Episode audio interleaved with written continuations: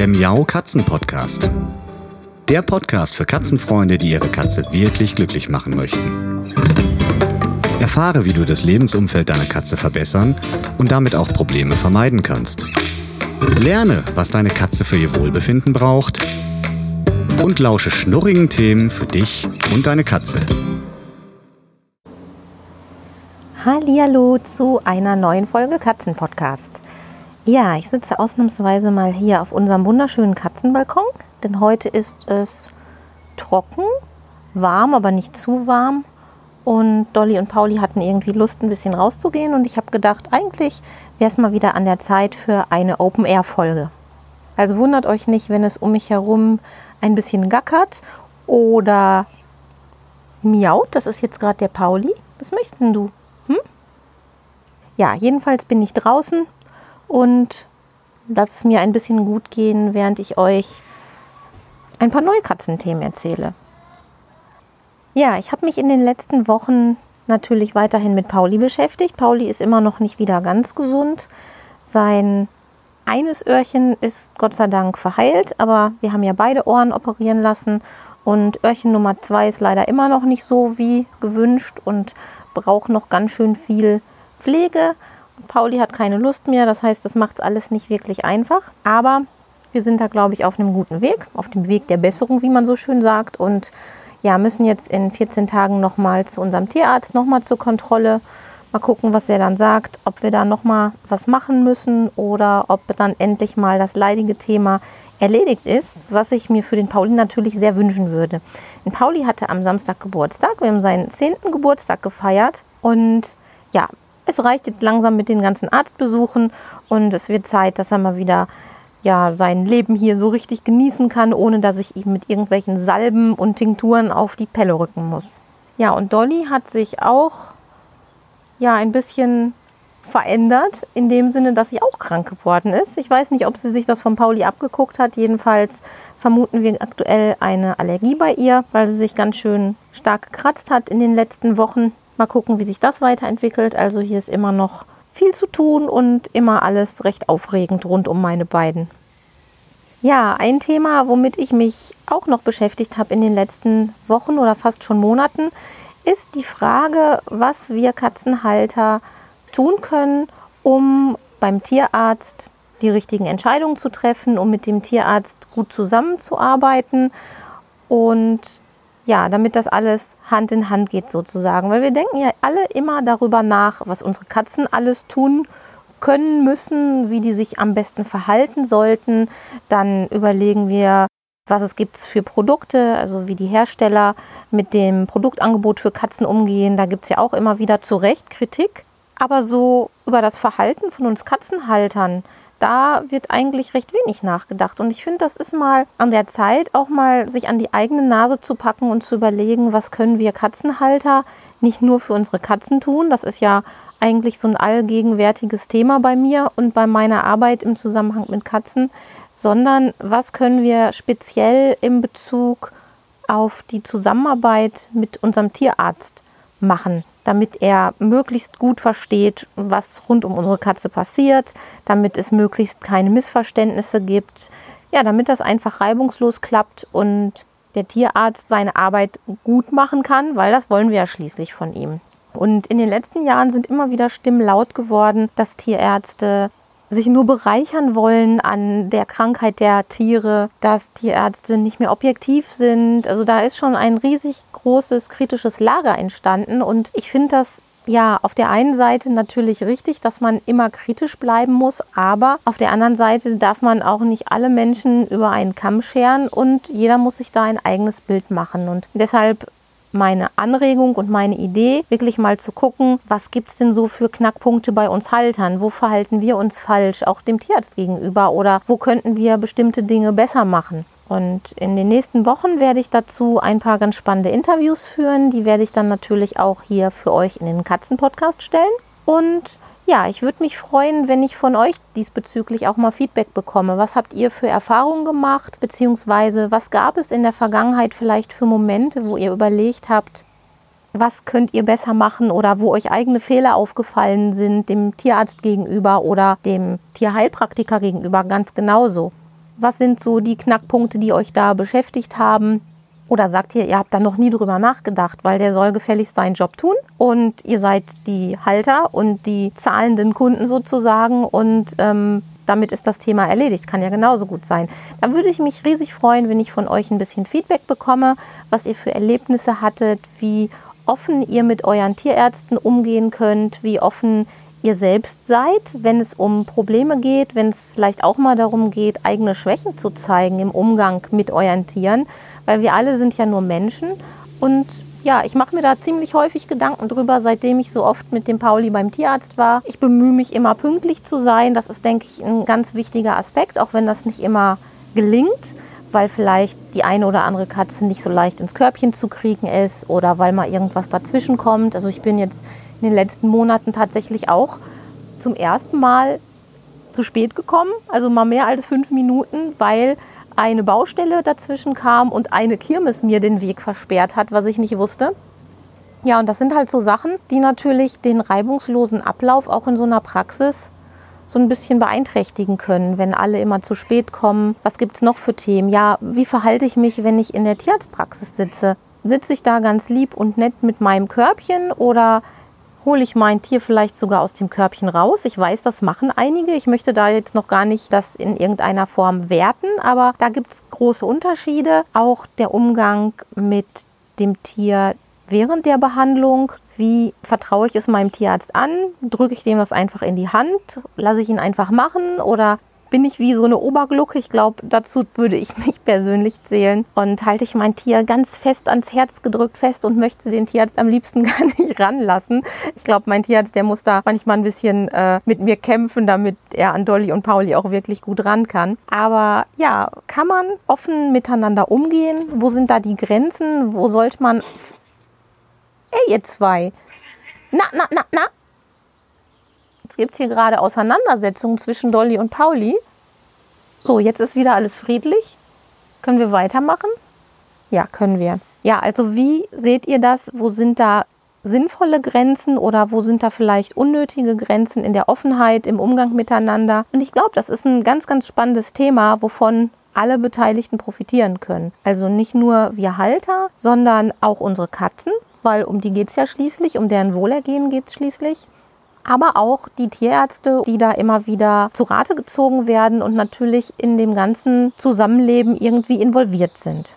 Ich persönlich bin ja auch jemand, der ganz gerne Fragen stellt, wenn ihm etwas komisch vorkommt.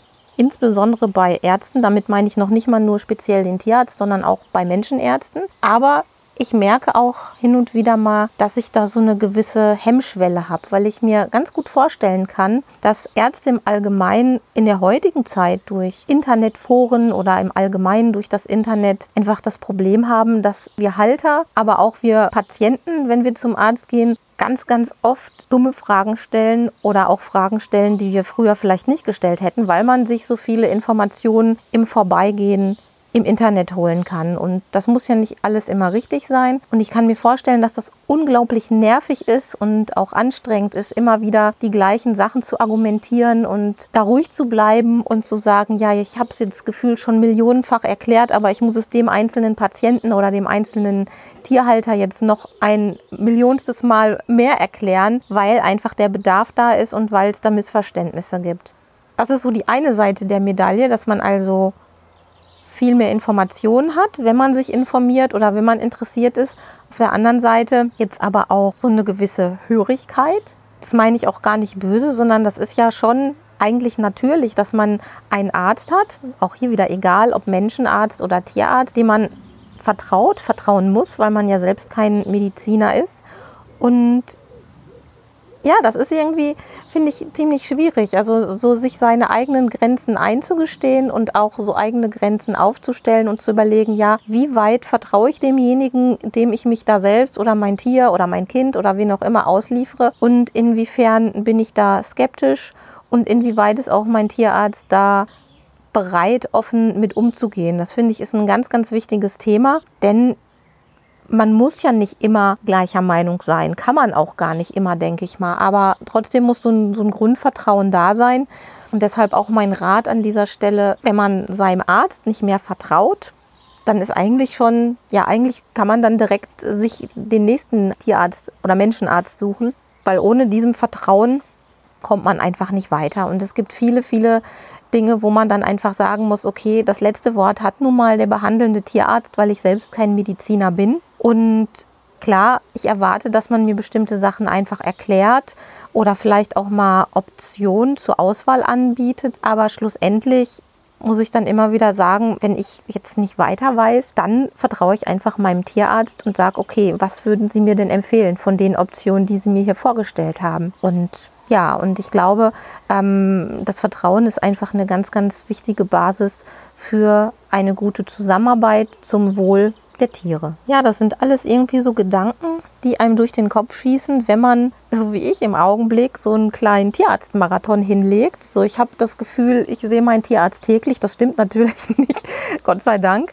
Aber ich war jetzt in den letzten Monaten seit Anfang April wirklich sehr, sehr, sehr, sehr regelmäßig mit Pauli und zwischenzeitlich sogar auch dann mit Dolly beim Tierarzt. Wenn man dann im Wartezimmer sitzt und überlegt, was muss man alles fragen, man muss ja auch seine sieben Sinne beisammenhalten. Manchmal bin ich dann auch selbst so aufgeregt. Ich glaube, das ist auch ganz natürlich und da wird es vielen von euch ähnlich gehen, dass man sich wirklich konzentrieren muss. Die Fragen, die einen beschäftigen oder die einem auf dem Herzen liegen, dass man die auch stellt und dass man die auch ausspricht, wenn man dann da drin ist. Denn ich kenne das von vielen Katzenhaltern aus der Beratung oder auch aus dem Katzenhalter-Coaching, dass man ja in eine Art Panik ist vielleicht jetzt übertrieben, aber schon in so, so einen Sondermodus, in so einen Sonderzustand verfällt, wenn man mit seinem Tier zum Arzt fahren muss. Also ich merke bei mir immer, dass mein Puls dann definitiv hochgeht, wenn ich auf die Uhr gucke und weiß, ach, in zehn Minuten muss ich hier spätestens losfahren oder in einer Viertelstunde, dann, ja, dann habe ich schon mal Puls und denke mir schon so, ach Gott, ach Gott, hoffentlich geht das alles gut. Und wenn ich Dolly und Pauli dann im Auto habe, ist es vom Gefühl her so ein bisschen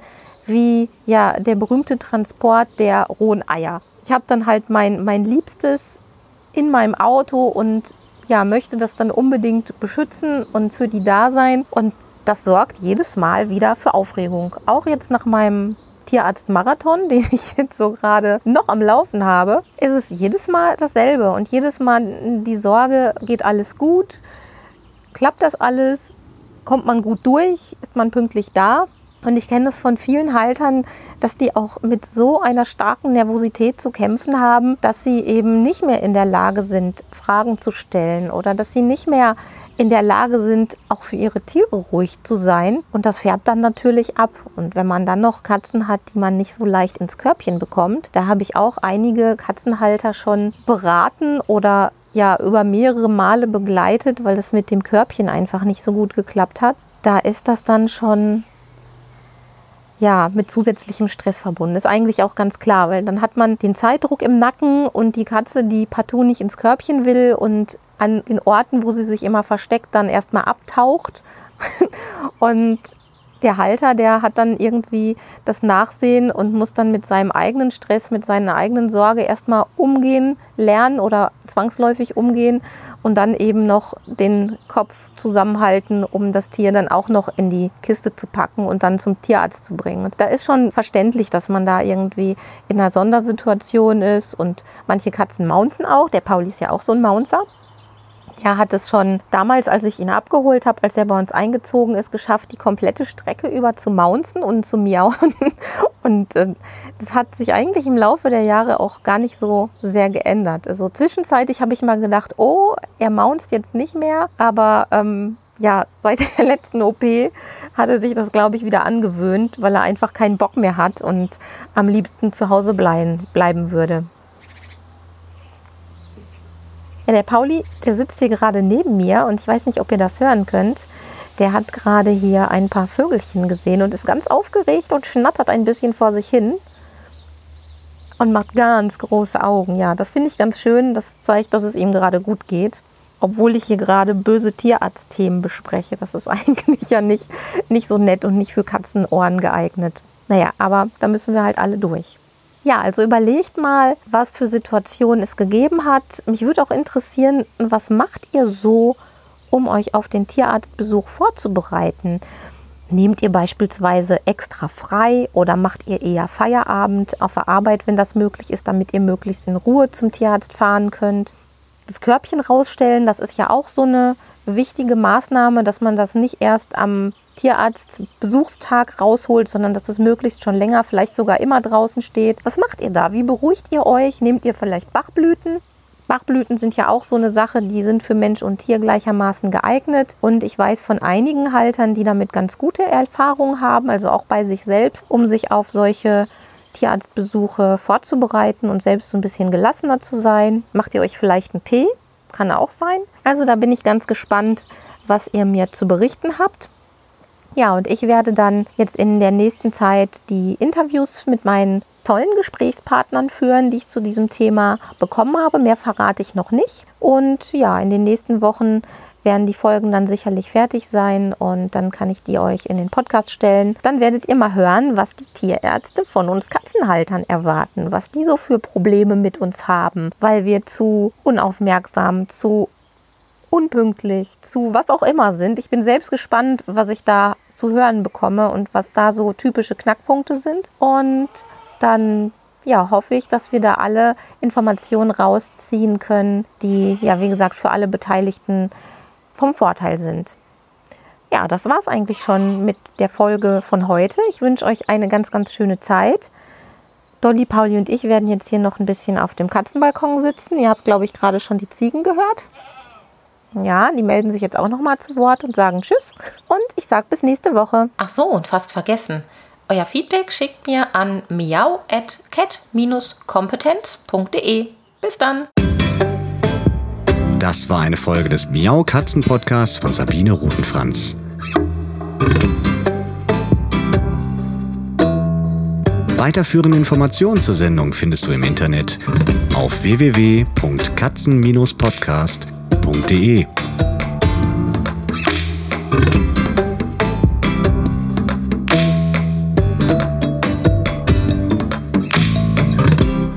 Und jetzt aus die Maus.